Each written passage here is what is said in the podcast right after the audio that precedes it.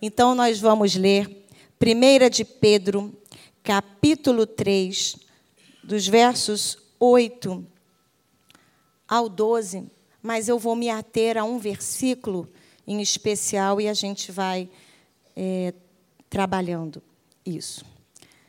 Diz assim, 1 de Pedro, capítulo 3, do verso 8 ao 12. Mas eu estou esperando você achar, sabe por quê, irmãos? Apesar de nós termos ali é importante que a gente maneje a palavra, né? Que a gente folheie, que a gente saiba onde está nessa carta. Lá no finalzinho, pode caminhar, né? Lá no finalzinho, antes do Apocalipse, antes de dos três, né, das três cartas de João.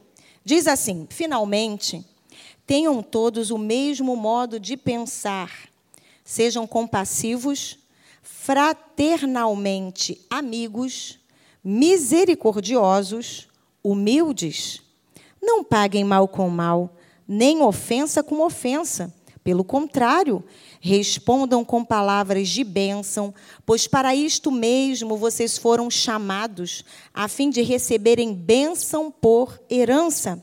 Pois aquele que quer amar a vida e ter dias felizes, refreia a língua do mal e evite que os seus lábios falem palavras enganosas.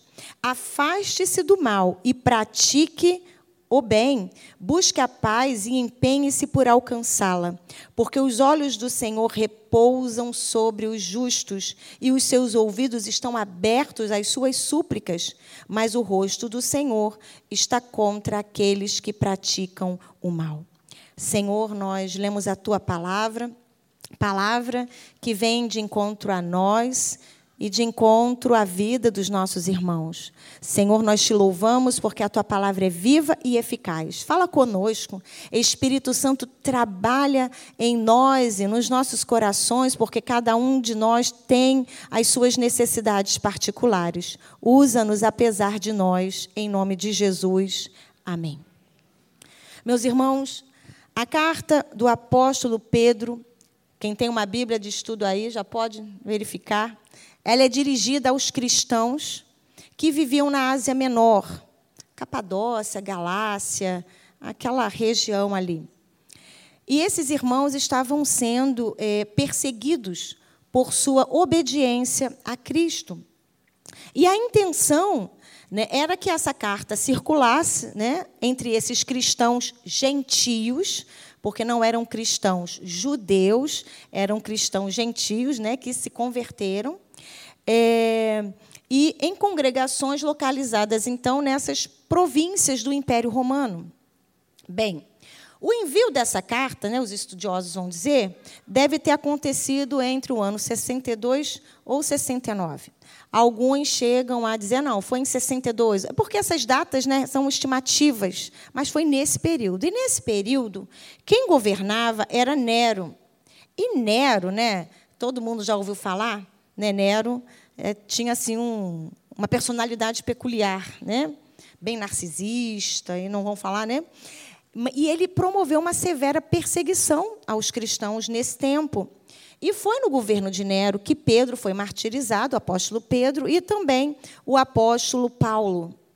Bem, nessa carta, o apóstolo Pedro vai trazer muitas orientações e exortações àqueles crentes sobre a vida, né, ou viver fielmente eh, a Cristo, para Cristo, em meio a uma sociedade ímpia. Ó, tem alguma coisa a ver com a gente?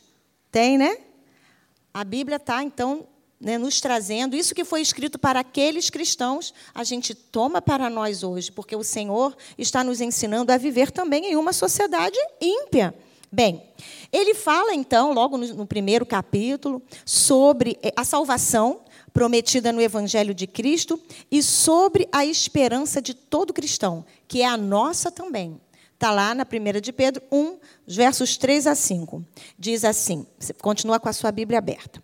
Bendito Deus e Pai do nosso Senhor Jesus Cristo, que, segundo a sua muita misericórdia, nos regenerou para uma vida de esperança, mediante a ressurreição de Jesus Cristo dentre os mortos, para uma herança incorruptível, sem mácula, reservada nos céus para vós, outros, que sois guardados pelo poder de Deus, mediante a fé, para a salvação preparada para revelar-se no último tempo. Para aqueles cristãos perseguidos, existe então uma mensagem de esperança, como temos para nós também. Bem, então, em seguida, ele vai orientar né, sobre os relacionamentos familiares. Leia a carta de Pedro. E entre os irmãos da fé.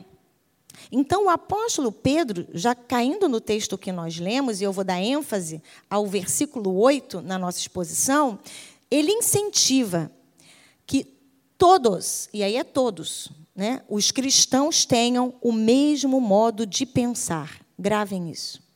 Sejam compassivos, fraternalmente amigos, misericordiosos, humildes.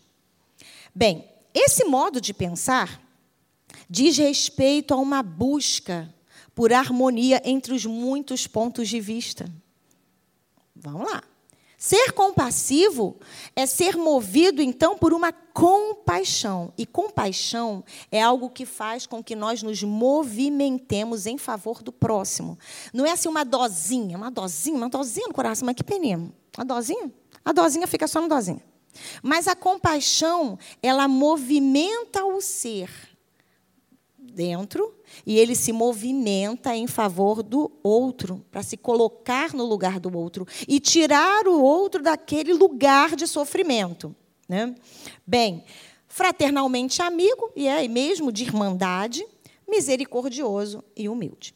Bem, nós vamos refletir então sobre algumas atitudes nossas, irmãos, tão humanas nossas, e que podem contribuir para que essas qualidades né, que a gente citou aqui, para essas características, mesmo modo de pensar, movido por compaixão, é, fraternalmente amigo, misericordioso e humilde, né, podem deixar de ser, serem desenvolvidas nas nossas relações pessoais. E eu vou listar apenas três, só três. A primeira é, atitude, ou comportamento, ou modo de pensar diferente que pode fazer com que, as, com que as relações se rompam é gerar altas expectativas nas pessoas. Vamos comigo. Quando a gente espera ser retribuído todas as vezes que nós fazemos algo pelo outro, nós corremos o risco de sermos frustrados. Vamos caminhar. Algumas pessoas cobram muito das outras. Vou falar igual o não olha para o lado, continua olhando para mim. Né? Olha para mim. Muito elas cobram dos amigos, elas cobram dos familiares, elas cobram dos pastores, elas cobram da liderança, elas cobram dos chefes, elas cobram dos cônjuges.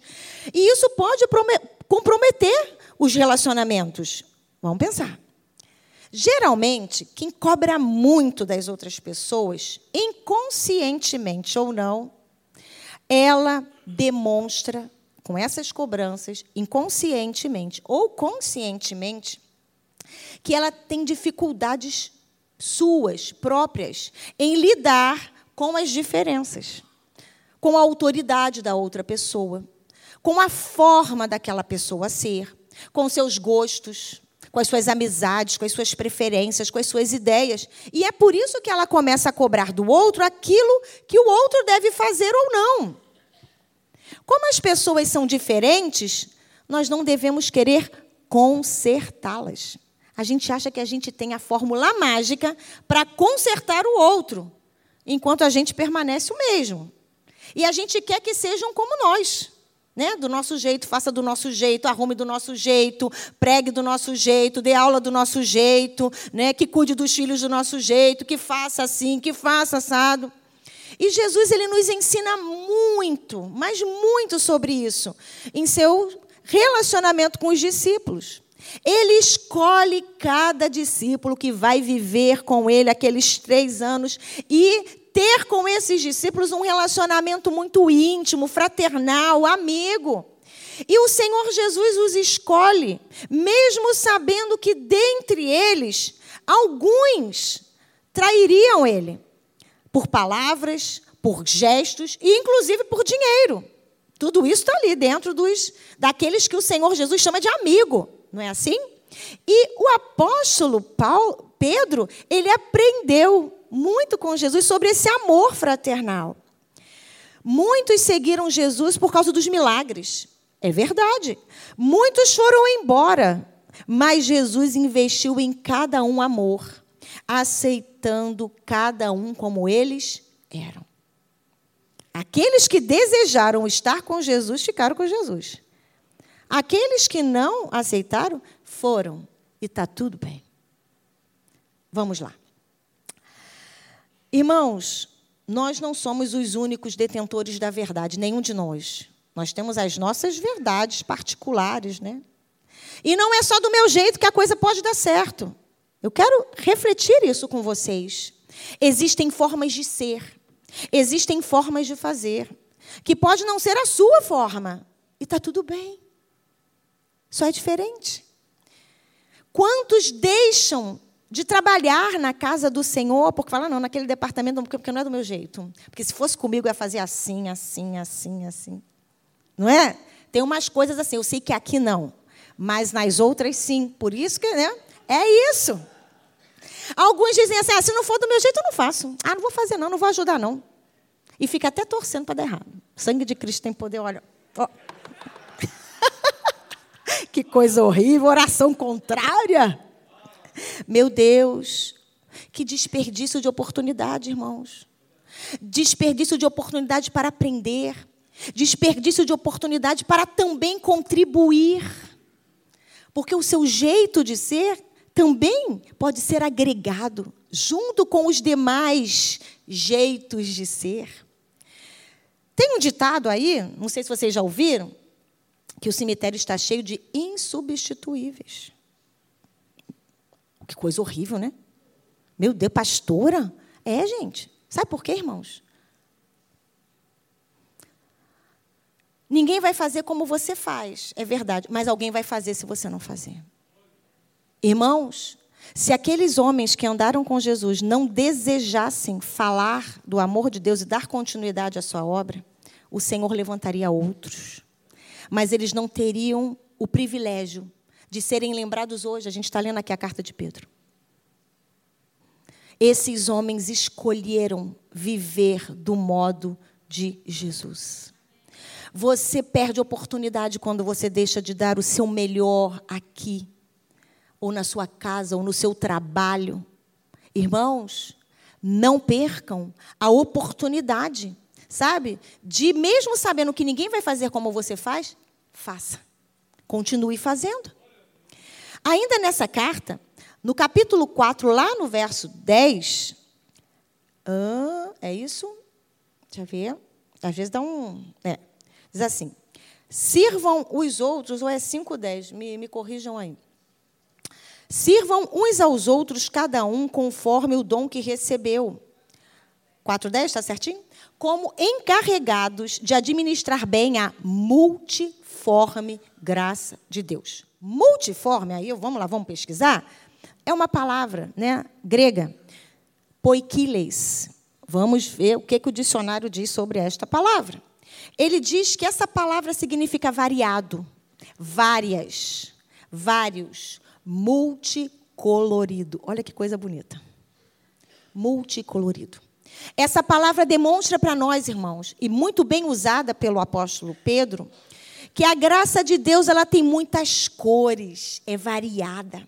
Olha bem, sirvam uns aos outros, cada um conforme o dom que recebeu. O que eu recebi é diferente do que você recebeu. E o que você recebeu é diferente daquilo que eu recebi. Mas, no entanto, a gente toma isso e vai empregar para o Senhor e na obra dele, aonde nós estivermos, a gente vai administrar bem, porque é a multiforme graça de Deus distribuída a cada um de nós. Vocês estão me entendendo?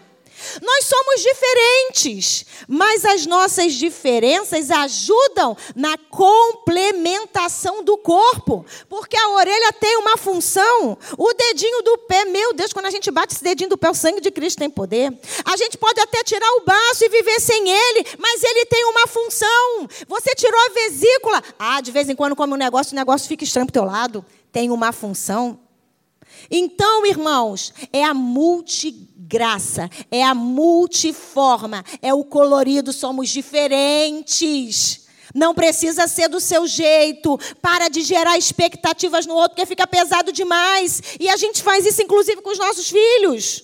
Eu falo, Senhor, calma, calma, calma. Tem, tem que dar marcha ré, né, gente? Pera, calma. Essa expectativa é minha. E eu posso me frustrar, sim. Mas eu também posso imprimir no outro um jugo, um peso que não é para ele. Porque cada um tem uma forma de ser. Eu sou a Raquel e sou desse jeito. Desculpem, gente. Me aturem com carinho. Amém. Eu amo vocês. Meu marido tem um jeito, é o jeito dele, eu não vou consertar ele. Imagina, vou fazer 30 anos de casada, consertar ele todo dia, irmãos. Coitado do homem, ele ir embora. Imagina ele tentando me consertar, mas vai embora também, porque tem hora que eu sou chata, gente. Com essa carinha boa aqui, sou chatinha. Sabe? Então é isso, irmãos. Tire do outro o que ele tem de melhor e dê ao outro o que você tem de melhor. Deus te deu. É a multiforme graça de Deus.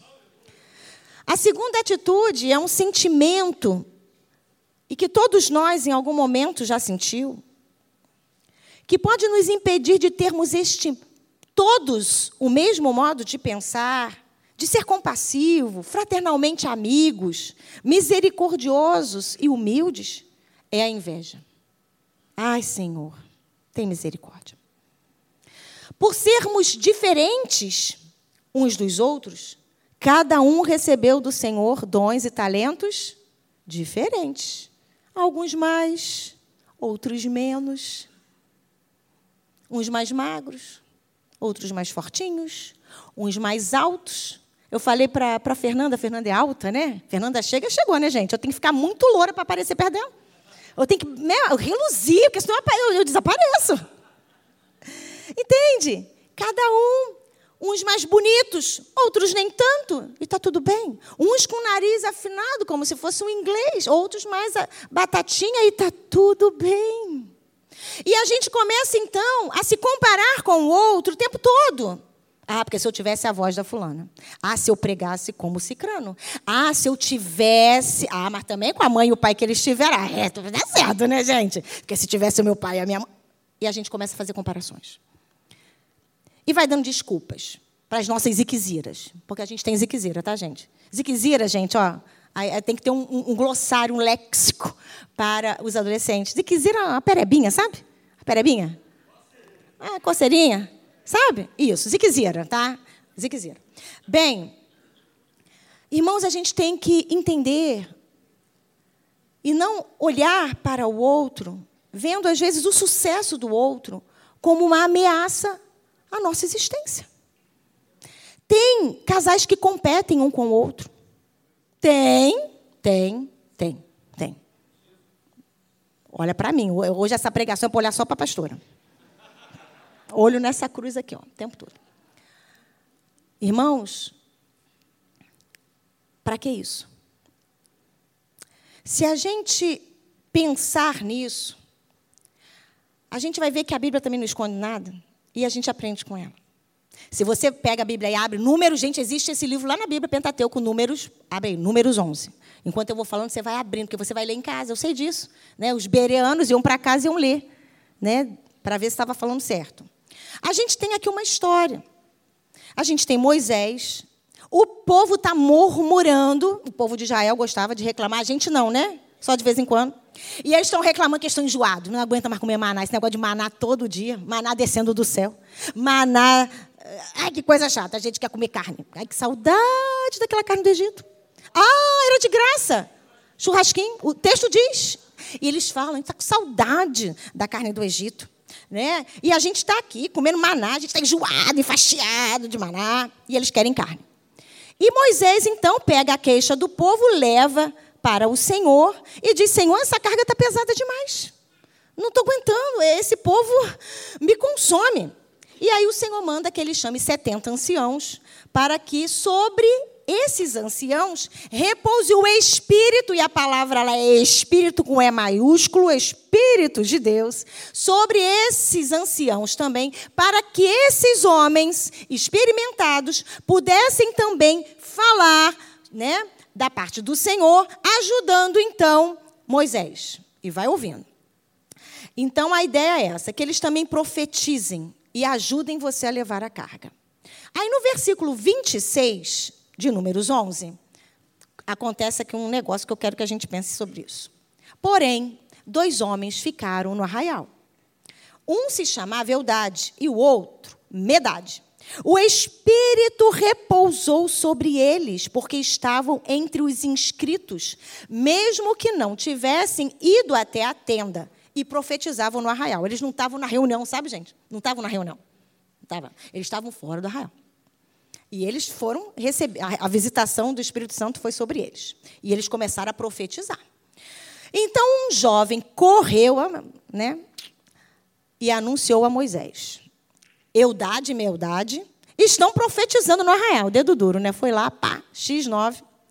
Josué, em treinamento, filho de Num, auxiliar de Moisés, um dos seus escolhidos, respondeu e disse: Moisés, meu senhor, ordene que parem com isso.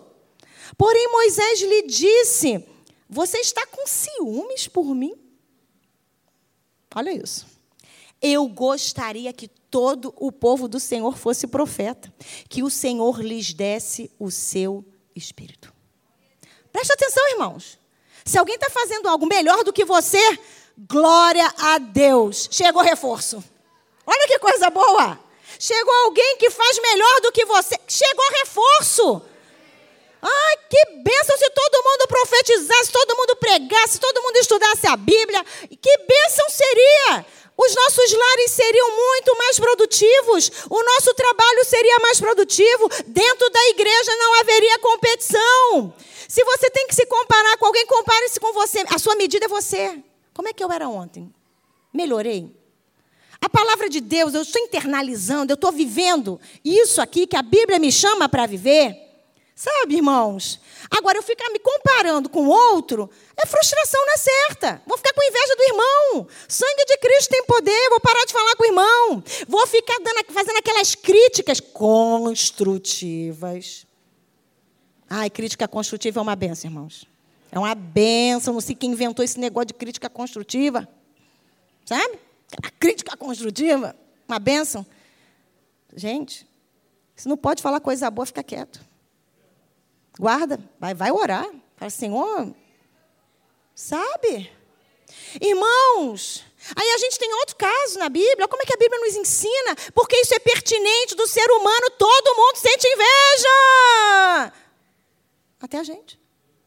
Não é assim? Tem que dar nome para o negócio. É levar lá para a cruz Senhor, tem misericórdia, Senhor. Coisa horrorosa. Nos pezinhos da, no pezinho da cruz. Para a gente viver melhor.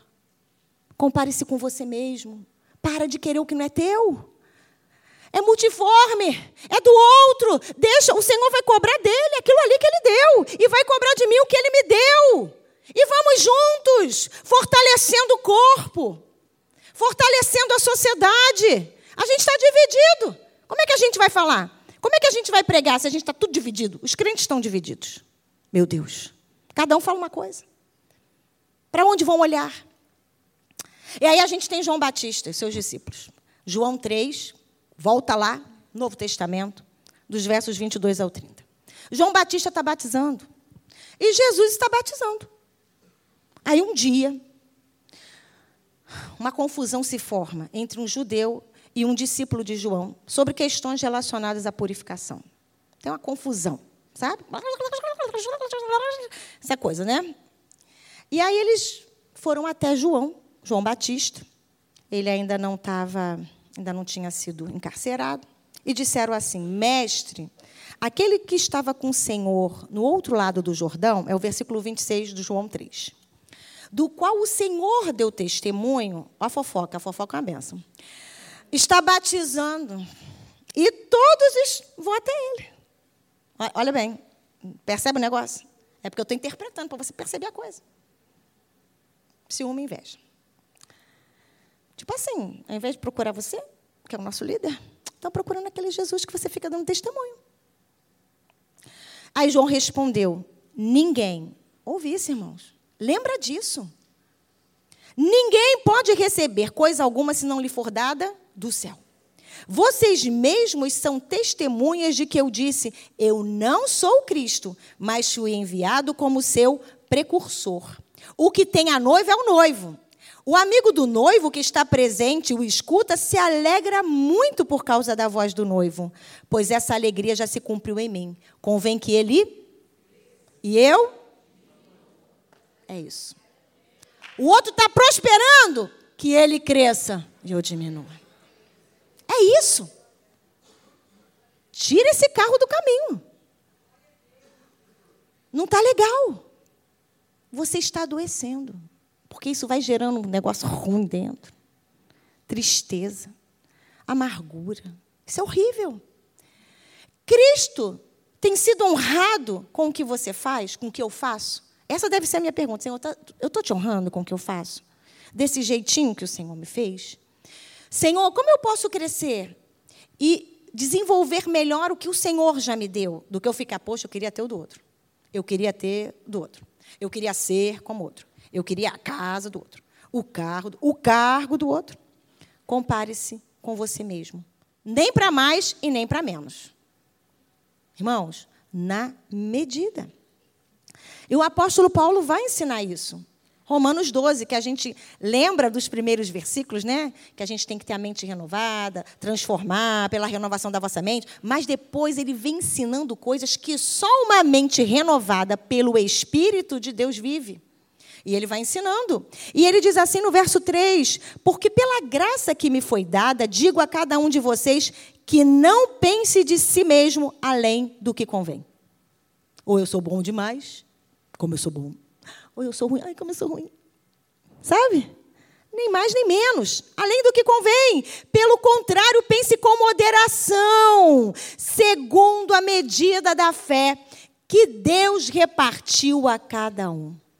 Olha como a Bíblia é maravilhosa, como a Bíblia nos ensina. Irmãos, a força da inveja pode até matar. Já ouviram esse negócio também? Inveja mata. Não tem? Ixi, inveja mata. Pilatos sabia disso. Jesus está lá, né, sendo julgado, Mateus 27, versos 17 e 18. E diz o texto que o povo está reunido e está gritando, né? Pilatos pergunta: e aí? Vocês querem que eu solte quem? Barra, Barrabás ou Jesus, chamado Cristo? E o povo está gritando quem? Barrabás. E diz o texto: porque ele sabia que era por inveja que eles tinham entregado Jesus. Olha quantos textos apontando né? Isso. E por fim, para a gente encerrar essa coisa da inveja, que vai sair da nossa vida e a gente vai produzir para a glória de Deus segundo a medida que Ele nos deu. 1 Samuel 18. Saul designa Davi né, para missões militares. Né? E ele alcançava êxito. O texto diz que todas as missões. 1 Samuel 18. E Davi era muito é, é, eficiente, eficaz né, naquelas missões. E ele também era muito bem visto pelos próprios servos do rei, do rei Saul. E aí Saul tinha inveja de Davi. Inveja. E ainda tinham as mulheres que ficavam aclamando Davi, né? porque Saul matou milhares e Davi dez milhares. Porque olha bem, ainda tem isso, né? Tem o povo. Ah, menina, porque olha, fulano, hein, viu? Hum, tu viu fulano? Vai ouvindo. É o vermelhinho perturbando, né? É o vermelhinho perturbando, né? Cuidado. Cuidado. Não deixe que esse sentimento azede o seu coração. E o apóstolo Paulo diz também que tem alguns que pregam por inveja. Mas tem isso? Pode isso, Arnaldo? Pode. Ele diz assim aos filipenses: É verdade que alguns proclamam Cristo por inveja e rivalidade, mas outros o fazem de boa vontade. Que Deus nos ajude, irmãos, a fazermos tudo que nós fazemos para o Senhor, e eu não estou falando dentro da igreja, tudo que a gente faz fora também é para o Senhor. Porque a Bíblia nos diz, né, o apóstolo Paulo ensina, né? Porque quer comamos, quer bebamos, façamos tudo para a glória de Deus. Quando eu sou mãe, glória de Deus. Não é assim? Eu estou exercendo uma função. Quando eu sou esposa, quando eu sou profissional, quando eu sou dona de casa, quando você está na sua empresa, quando você está no seu trabalho. Sabe? Façam com boa vontade. Preguem, não por inveja. Não, agora eu tenho que preparar uma mensagem melhor, né? Depois que o pastor Lécio teve aqui, eu falei, meu Deus, como é que a gente prega nesse lugar, Jesus? Não é assim? Os príncipes que passam por esse lugar e pregam. Senhor, então me ajuda aqui. Vou pregar conforme a medida que o Senhor me deu. Pregue, faça, não por inveja, não por rivalidade. Você não precisa ser melhor do que o outro. Você precisa ser quem você é e aquilo para o qual o Senhor te chamou. A inveja ela vai tentar sim todos nós em algum momento. Sempre. E por ser uma tentação muito poderosa, nós precisamos reconhecê-la, dar nome. Tem gente que não gosta de falar, não, não sinto isso não. Tem gente que não, né? Ai, como é que eu vou falar que estou sentindo isso? Fala aos pés do Senhor, Ele sabe, não adianta esconder dele. Dê nome ao seu pecado, porque é pecado. Dê nome ao seu pecado. Combata ela, sabe como? Enchendo-se do Espírito Santo de Deus, porque ela lista nas obras da carne e elas precisam e ela precisa ser substituída pela ação do Espírito Santo. Gálatas 5, anota. Olha, gente, esse negócio de anotar na igreja é muito bom. Depois a gente chega em casa e lê e se aprofunda na palavra. A terceira atitude, então, o comportamento que pode nos impedir de termos todos o mesmo modo de pensar, de ser compassivo, misericordioso, fraternalmente amigos e humildes é a nossa relação com o poder. Porque nós somos vaidosos por natureza. Tem também um provérbio, eu estou demais assim, né? Fiquei procurando os provérbios. Tem um provérbio, provérbio português, tá? Cultura também, tá, meninas? Diz assim: Queres conhecer o vilão? Dá-lhe o bastão. Tá é claro que isso aqui é um provérbio, né? Que é da antiguidade, onde haviam os reinos, as cortes, e tem sempre um vilão infiltrado. Com aquela carinha de piedade. Geralmente o vilão tem uma cara de piedade, né? Sangue de Cristo tem poder, é isso mesmo. E ele vai, se infiltra, aquela cara fofa, tapinha no ombro. Agora, Quer, vamos perceber quem é esse danado desse homem? Dá o bastão, ou seja, dá o poder. Irmãos, eu digo, o pessoal ri comigo, que isso aqui é o precioso. Quem assistiu O Senhor dos Anéis, trilogia, é o precioso. Uau, precioso. Uau. Sabe?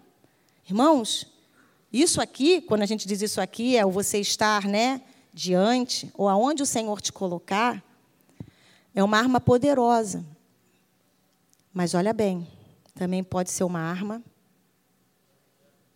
de aniquilamento. Porque o apóstolo Paulo está dizendo que alguns pregam por vaidade e rivalidade, eu tenho que ter muito cuidado. O que, que pode nos corromper? Ninguém, só com o Espírito Santo nas nossas vidas. Nós podemos ser incorruptíveis no sentido de que nós temos muito bem firmado os nossos valores para dizer não, eu não vou me corromper. Agora que eu sou chefe, hum, agora eu vou espizinhar. Você eu lembro o que, que você fazia comigo. Agora que eu fui promovido, chá comigo. É a relação com o poder. Aí você fala assim, ah, mas eu não sou chefe. Não exerço cargo de liderança na igreja. Estou livre, me safei. Continua olhando para mim mas você exerce alguma autoridade em algum lugar na sua casa, como pai, como esposo, como mãe, como mulher. Você lida com pessoas, você lida com o seu próximo, às vezes igual a você.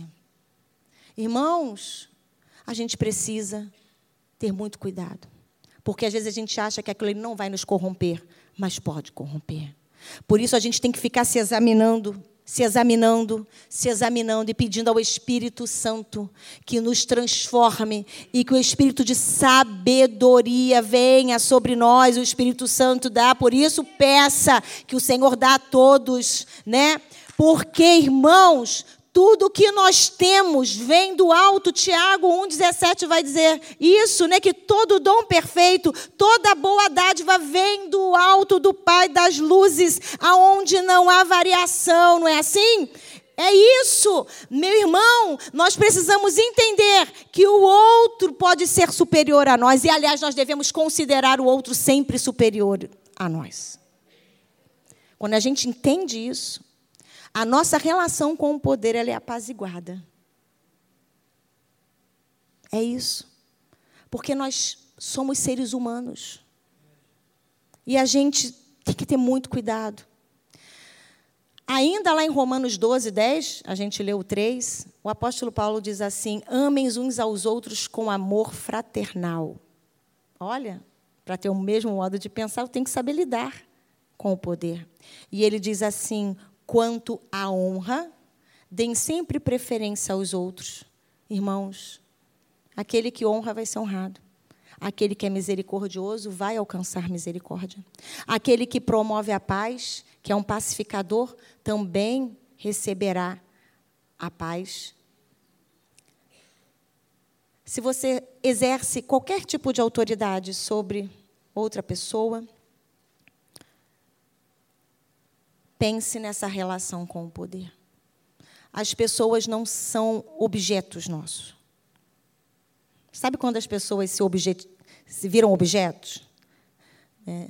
Então, assim, recentemente, muita correria, meu marido trabalhando, embarca, aquela coisa, uma coisa assim, né, da vida. E aí a gente vai perdendo o, o feeling. O que, que, é isso? Como é que uma pessoa virou objeto? O que, que é um objeto, gente? Está aqui, essa caixa. João, vamos tirar essa caixa daqui?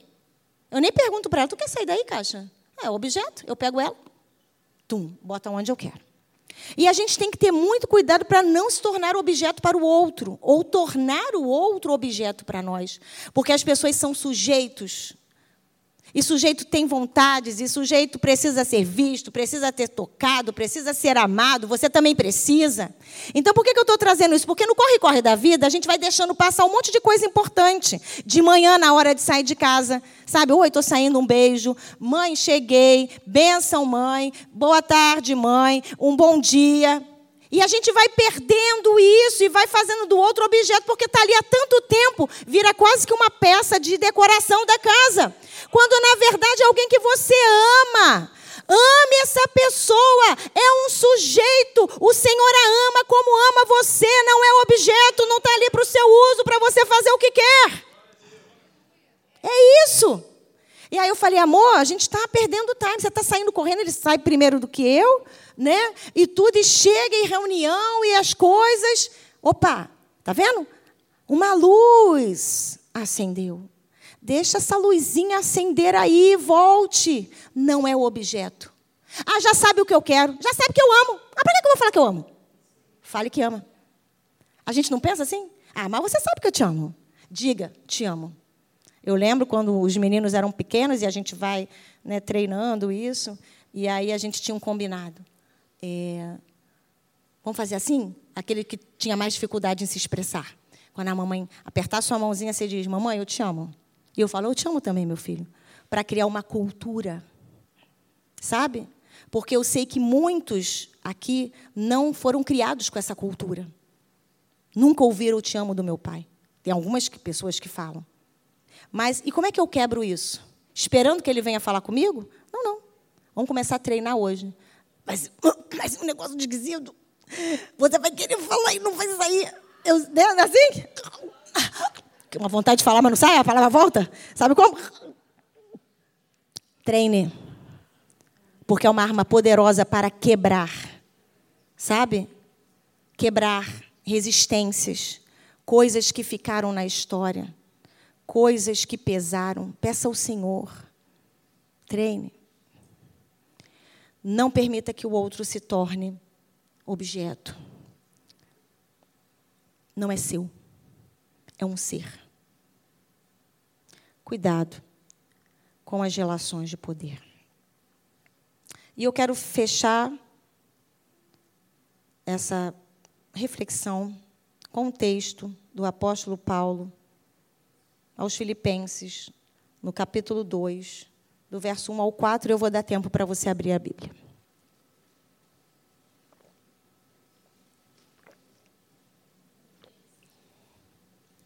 Filipenses 2, do 1 ao 4.